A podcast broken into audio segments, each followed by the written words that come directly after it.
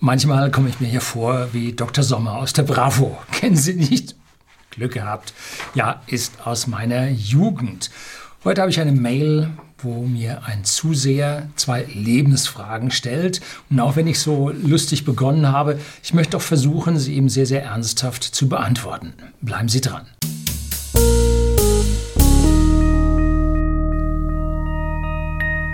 Guten Abend und herzlich willkommen im Unternehmerblog, kurz Unterblog genannt. Begleiten Sie mich auf meinem Lebensweg und lernen Sie die Geheimnisse der Gesellschaft und Wirtschaft kennen, die von Politik und Medien gerne verschwiegen werden. Und heute geht es mal um, kurz um eine Beantwortung einer Mail von einem Herrn, der ja mich schon längere Zeit sieht und zwei Lebensfragen an mich stellen möchte ich kann hier nie wirklich was sagen beraten und, und, raten, sondern ich kann nur ein paar Gedankenanstöße bringen, weil A, ich kenne sie alle nicht, sie kennen mich, weil sie mich hier immer äh, reden hören, aber ich kenne sie natürlich nicht und vor allem nicht in dieser großen Zahl. So, zwei Lebensfragen von einem MK. Sehr der Lüning. Als Fan und treuer Zuseher seit Bestehen des Unterblocks, jo, das sind jetzt acht Jahre oder fast acht Jahre, möchte ich Ihnen zunächst meinen Dank ausdrücken. Ich habe von Ihnen sicher mehr fürs Leben gelernt als von jedem Menschen aus meinem privaten Umfeld und auch mehr als von den meisten meiner Lehrer. Wow, das macht schon bald verlegen. Herzlichen Dank dafür, wenn ich helfen konnte hat mich das sehr gefreut.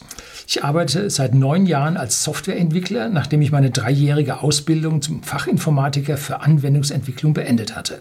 Da die Ausbildung sehr praxisorientiert war, habe ich also insgesamt bereits zwölf Jahre Berufserfahrung gesammelt, was in diesem Gebiet vergleichsweise selten ist in einem Alter von 32 Jahren. Jo, der hat was geschafft, der hat viele Zeilen Code geschrieben, der weiß, was abgeht. Es stellt sich die Frage, äh, was Sie jetzt programmieren. Wenn Sie nun ein COBOL-Programmierer sind, Entschuldigung, äh, werden Sie natürlich nicht sein. Das ist, glaube ich, schon lange ausgestorben, obwohl noch, ich sage mal, zwei Drittel aller Codezeilen in unseren deutschen Banken in COBOL geschrieben sind.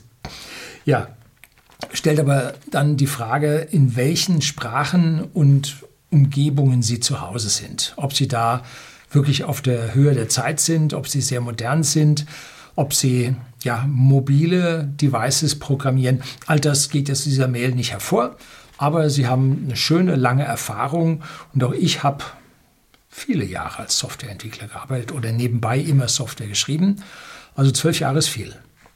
So, ich habe aktuell zwei große Fragen, die sich mir im Leben stellen und über deren Beantwortung ich mir regelmäßig den Kopf zerbreche.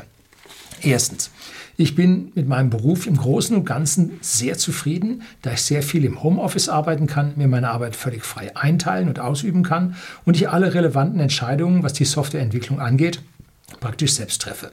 Stress ist praktisch nicht vorhanden und die Aufgaben sind abwechslungsreich, lehrsam und interessant. Zudem steht das Unternehmen wirtschaftlich gut da. Ja, so einen Job wünscht man sich. Ne? Ein Chef, der nicht permanent nervt, man die Ruhe zum Programmieren hat, sich selbst verwirklichen kann und man keinen Druck bekommt. Also das klingt nach einem Traumjob. Vielleicht ist er da ein bisschen vereinsamt in seinem Homeoffice, aber manche Leute lieben die Einsamkeit. Ich bin ja nun auch kein Mensch, der die Massen braucht, aber Einsamkeit brauche ich auch nicht. Also das ist jetzt schwierig. Mein Verdienst ist gemessen an den Mietpreisen in meiner Heimatregion, 6 bis 7 Euro pro Quadratmeter. Das ist niedrig. Mit 55.000 Euro Jahresbrutto nicht gerade schlecht aber ich erhalte regelmäßig Jobangebote, die mir als Senior-Entwickler einen höheren Verdienst in Aussicht stellen würden. Senior-Entwickler in einem gefragten Gebiet, also das ist sechsstellig. Ne? Da können Sie also nicht ein bisschen was dazu verdienen, sondern Sie können sicherlich das verdoppeln. Ne? Herausragende Arbeit sollte immer mit Geld belohnt werden. Aber dabei kommt es nicht darauf an, wo sie wohnen, was für eine Miete sie dort bezahlen, sondern es kommt darauf an, für welchen Markt sie produzieren. Software wird ja nicht billiger, wenn Sie sie in Indien programmieren lassen. Hm? Sondern das, was auf dem Markt dafür bezahlt wird. Sie senken, wenn Sie in Indien programmieren lassen, Ihre Personalkosten massiv. Na gut, Sie legen an Integrationskosten und Projektverfolgung und so ganz massiv drauf. Häufig geht es aber positiv aus, sonst würden es die Unternehmen auf die Dauer nicht machen. Ne? Ein Gespräch mit Ihrem Chef, Arbeitgeber, Personalabteilung, ich weiß ja auch nicht mal, wie groß das Unternehmen ist, kann Ihr Gehalt mittelfristig deutlich steigern. Ne? Es sei denn, Sie sind jetzt hier im öffentlichen Dienst, müssen sich an irgendwelche Tarifstrukturen halten und so, dann geht natürlich nichts. Äh, aber im Normalfall sollte hier das Gehalt sich dann schon steigern lassen. Meine Frage ist nun, ob ich das Risiko, eventuell eine Stelle anzunehmen, die viel mehr Stress und Arbeit sowie Einschränkungen, weniger Homeoffice etc. beinhalten könnte, eingehen sollte, nur um ein paar tausend Euro brutto mehr zu verdienen. Äh, ja, wie gesagt, ich meine, Verdopplung könnte drin sein. Ne? Was durch den hohen Steuersatz natürlich beinahe zur Hälfte aufgefressen würde. Insbesondere in der aktuellen Lage, Corona, eventuell anstehende Wirtschaftskrise, erscheint mir das nicht besonders sinnvoll. Aber ich frage mich, ob ich mit diesem Gehalt noch sehr lange zufrieden leben können werde, insbesondere in Hinsicht auf Punkt 2, äh, oder ob ich nicht mittlerweile einen höheren Posten wie den eines Teamleiters anstreben sollte. So, es ist irgendwann Zeit, einen Sprung zu machen. Es gibt Leute, die bleiben da sitzen auf ihrem Platz und sind ihr Leben lang mit dem, was sie da haben, glücklich und zufrieden. Und diese Leute soll man da auch nicht stören. Das ist für die genau das Richtige und das müssen die machen und alles gut. Und die sind auch wichtig für das Unternehmen, weil sie A, Kosten senken, einen Ruhepol darstellen. Man weiß, was man da hat als Arbeitgeber, auch wichtig. Ne?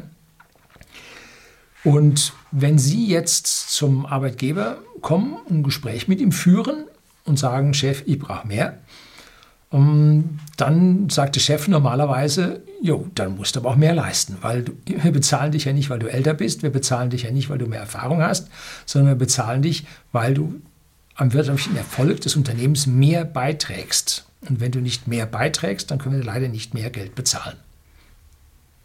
Das ist die normale Antwort und die ist auch vollkommen richtig. Und der Teamleiter wird sagen, ja, nö, also erstmal muss der hier jetzt mehr Leistung bringen für das Unternehmen und dann können wir dir mehr Geld bezahlen. Vielleicht sagt er Ihnen auch, dass er Sie nicht als Teamleiter sieht.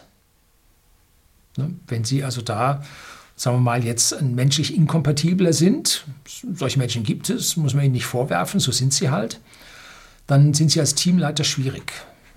Oder Sie haben alles Friede, Freude, Eierkuchen, wenn man sie in Ruhe lässt und wenn man sie aber unter Druck aussetzt, dann werden sie A, vielleicht aggressiv, B, vielleicht krank, äh, C, äh, werden sie schlechter. Könnte ja alles passieren.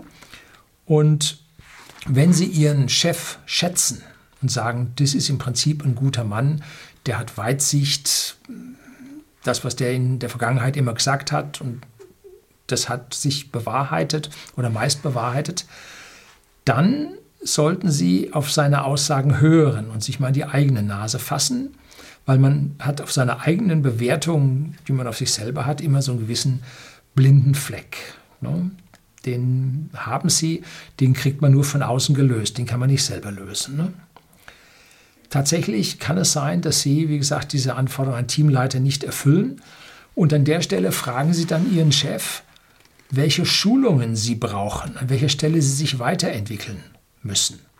Projektmanagement, Führungsfähigkeiten, Führungstraining, Kostenrechnungen, Projekte, äh, ja, Projektcontrolling mit Zeiten, nicht nur Kosten, äh, Fortschrittkontrolle und so weiter, was sie da machen müssen und äh, wie er ihnen die anbietet, dass sie die machen können. Ne?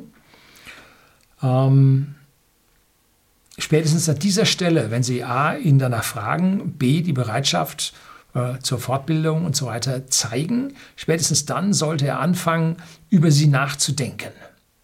Hm?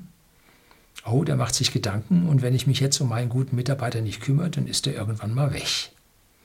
Momentan kriegst du da in der Programmierung so schlecht Leute, hm, Softwareentwicklung. Soll ich mich vielleicht um diesen Herrn dann doch mal kümmern? Und wenn der zwölf Jahre da Erfahrung hat oder neun Jahre im Beruf, äh, ja, dann kann es ja sein, dass ich hier einen Mitarbeiter über die Jahre vernachlässigt habe. Könnte sein, ne? Vielleicht war es für ihn auch ruhig, beschaulich, stressfrei. Und da hat er sich um so Sachen nicht gekümmert. Ne? Wenn es Ihnen so geht, warum soll es dem Chef nicht anders gehen? Das ist ja schließlich auch nur ein Mensch. Ne? Wenn er dann nachgedacht hat und er keine A, deutliche Gehaltserhöhung von sich aus gibt, beziehungsweise ihnen die Fortbildung immer wieder ausschlägt, weil es jetzt gerade zeitlich nicht passt und dieser Termin nicht einzuhalten ist und gerade haben sie keinen anderen, sie können jetzt nicht für drei Wochen ausfallen und so weiter. Äh, oder sagt, das müssen sie ihre Freizeit machen, nehmen sie Urlaub und bezahlen müssen es auch selber, wir schlagen ihnen dies und das und jenes vor. Hm, so. Dann kann es zwei Gründe dafür geben, zwei gravierende Gründe. A, der Firma geht es nicht so gut, wie sie annehmen und kann das höhere Gehalt trotz ihrer guten Arbeit nicht bezahlen. Das wäre für mich ein Grund zu wechseln. So. B. Die Firma sieht in ihnen nicht die Bereicherung, wie sie das von sich selber aus annehmen. Dann sollten Sie, wie gesagt, mal kritisch von außen auf Ihre eigenen Leistungen blicken. Äh, hat der Mensch vielleicht recht? Manche Menschen neigen dazu, sich zu überschätzen, andere neigen dazu, sich zu unterschätzen. Und diese Entscheidung kann ich Ihnen nicht abnehmen. Ne? Fragen Sie auch nicht Ihre Lebensgefährtin, die ist da voreingenommen. Ne? Die kennt Sie von einer ganz anderen Seite. So, Punkt 2. Bisher habe ich nach Auszug aus dem Elternhaus stets in Mietverhältnissen gelebt und muss mich aber nun entscheiden, ob ich zusammen mit meiner Lebensgefährtin weiter auf Miete leben sollte oder ein Hauskauf bzw. Bau sinnvoll wäre. Trotz der Niedrigzinsen scheint mir der aktuelle Immobilienpreis deutlich zu hoch. Oh ja, finde ich auch. Asset Price Inflation als dass sich ein Wohneigentum lohnen könnte. Es stellt sich die Frage, ob die Immobilienpreise in den nächsten Jahren wieder stark fallen werden, da das extreme Ansteigen der Preise seit 2010 ja irgendwann ein Ende haben müsste. Macht es Sinn, noch ein paar Jahre auf Miete zu wohnen und auf einen Zusammenbruch des Immobilienmarkts zu hoffen, um dann viel Geld gegenüber heute zu sparen? So, zuallererst. Kredite sind immer mit einem Risiko verbunden, mit einem hohen Risiko was die meisten Menschen wegen der Niedrigzinsen heutzutage geneigt sind auszublenden. Was heute noch als finanzierbar gilt, kann morgen also schon ganz an, schon morgen ganz anders sein.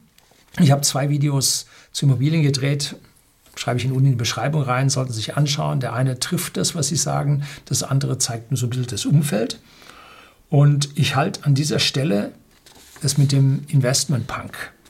Und der sagt, eine Immobilie im Grünen vor der Stadt ist vor allem ein Fass ohne Boden.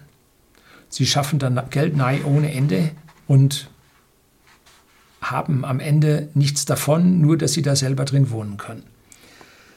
Er schlägt vor, auf dem Land immer zu mieten, auch wenn es das kleine Häuschen im Grünen ist, wo die Mieten niedrig sind, wie es bei Ihnen tatsächlich der Fall ist, und dafür in der Stadt eine Mietswohnung zu kaufen, und fremd zu vermieten. Ich gebe dazu bedenken, dass hier eine Wohnung ohne Fremdkapital zu erwerben immer positiv ist. Wenn Sie jetzt Fremdkapital aufnehmen, das heißt von der Bank, von der Bank Kredit nehmen, dann können Sie den zwar bezahlen, wenn es aber Ihrem Arbeitgeber tatsächlich schlecht ginge oder Ihre Lebensgefährtin jetzt ihren Job verlieren würde, weil wenn sie die gemeinsam erwerben, unterschreiben sie beide für den vollen Kredit, sonst gibt die Bank ihnen das nicht. Ähm, und wenn dann im Prinzip einer von ihnen als äh, Verdiensterbringer ausfällt, sagt die Bank, oh, jetzt müssen wir das Risiko neu bewerten. Das Risiko ist gestiegen. Wir müssen mehr adjustiertes, adjustiertes Risikokapital diesem Kredit hinterlegen. Ist mit höheren Kosten verbunden. Wir müssen ihnen die Zinsen erhöhen. Dazu ist sie nicht nur äh, fähig und willens, nein, sie muss es sogar nach den Basel-Regularien machen.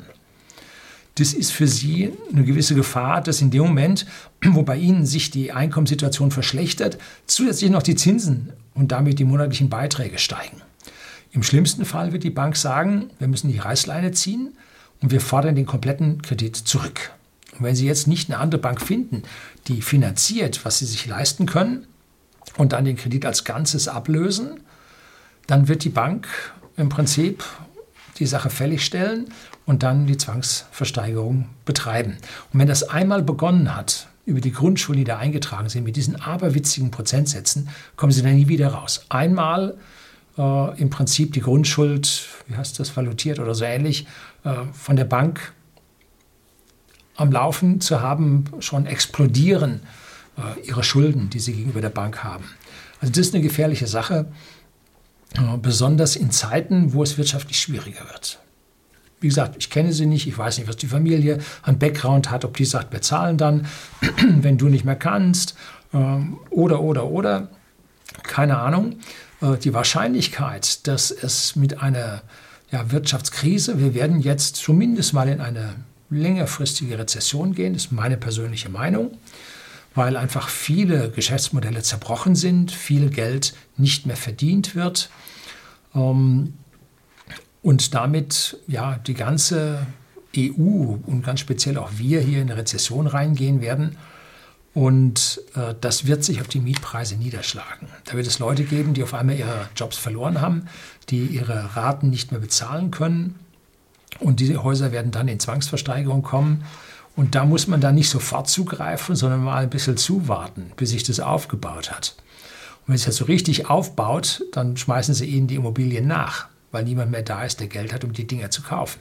Gut, es wird immer die großen institutionellen äh, geben, die da kaufen, aber die werden jetzt nicht in einer mietschwachen Region, in der Sie wohnen, äh, werden die jetzt nicht äh, die Immobilien nehmen. Also da kann es dann auf einmal sehr, sehr günstig werden. Ne?